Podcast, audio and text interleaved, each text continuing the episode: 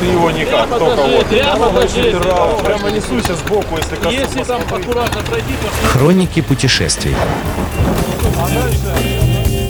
Добрый день всем слушателям Моторадио. В эфире мотопрогулка выходного дня и я, Наталья Луковникова. Сегодня рассказ будет о месте, которое находится к Петербургу совсем близко, так сказать, месте ближнего радиуса – усадьбе в Дружноселье. В середине 19 века русский военачальник немецкого происхождения, генерал-фельдмаршал и герой Отечественной войны 1812 года Петр Витгенштейн выкупил там волосные земли у сестер Зельберейсен, преподававших в Смольном институте. Купил их он для своего сына Льва и его юной жены княжны Стефании из древнего польского рода Радзивиллов. Лев Фингенштейн построил на них небольшую усадьбу из нескольких каменных служб и господского дома. При этом история главного здания как бы неизвестна. Краеведы озвучивают разные версии от деревянного дома до каменного дома. И, например, вы можете увидеть в парке усадебном, который до сих пор просматривается, несколько вариантов. Во-первых, э, то, что превратилось в богадельню, а сейчас стало туберкулезной больницей Дружно-Селье. Это достаточно хорошо сохранившееся здание, оно красиво выглядит в парке яркого желтого цвета.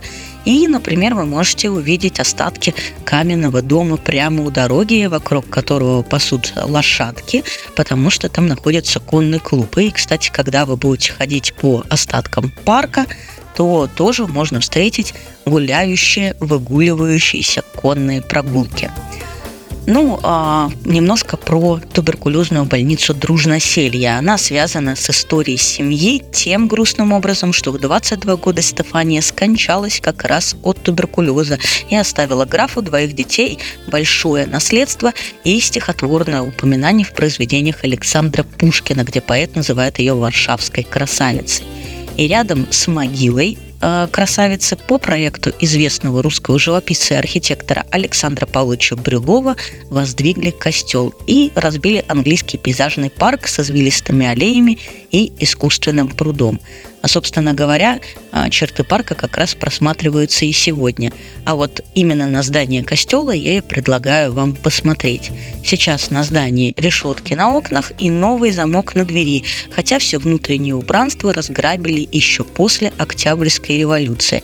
Но с обратной стороны здания можно войти и внутри вы увидите стихийно возникший мемориал из цветов и фотографий, посвященный истории семьи.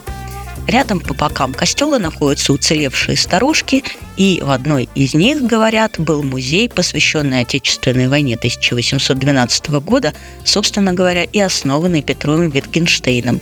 В годы революции он также был разграблен, но при раскопках на территории были найдены его экспонаты, и теперь они хранятся в местной школе. Вот такая вот история усадьбы, поэтому еще раз скажу, что можно увидеть. Можно увидеть черты парка и погулять по ним. А, можно увидеть здание каменное у дороги, там, где пасутся лошадки, находится конный клуб. И можно увидеть туберкулезную больницу Дружноселье, а также костел и две сторожки рядом с ним. Собственно говоря, а, хорошее место для осенней прогулки и к тому же будет не вполне холодно туда ехать, потому что это не так далеко. Поэтому желаю вам хороших прогулок еще выходного дня, которые мы можем себе позволить в остатках сезона. И до встречи на Моторадио. С вами была я, Наталья Луковникова и мотопрогулка выходного дня. Всем пока. Хроники путешествий.